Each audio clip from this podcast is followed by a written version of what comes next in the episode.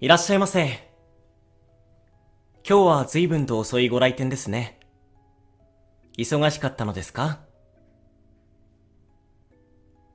なるほど。仕事がなかなか終わらなくて。え？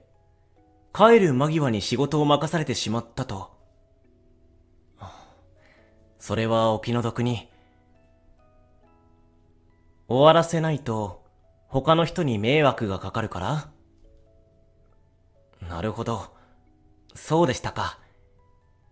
責任感の強いあなたのことですから、頑張ってしまったんでしょう。本当は、ヘトヘトで帰りたかったでしょうに。なかなかそういうわけにもいかないですしね。本当に、よく頑張りましたね。はい、どうぞ。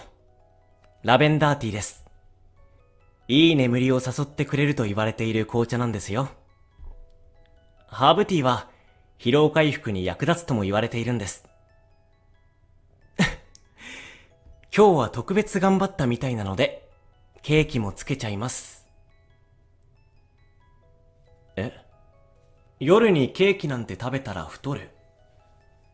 ああ、これは気が回らず、失礼いたしました。まあ、あまりお砂糖使ってないケーキですし、少しくらい大丈夫じゃないでしょうか。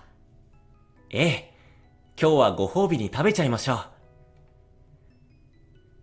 お仕事、あまり頑張りすぎないでくださいね。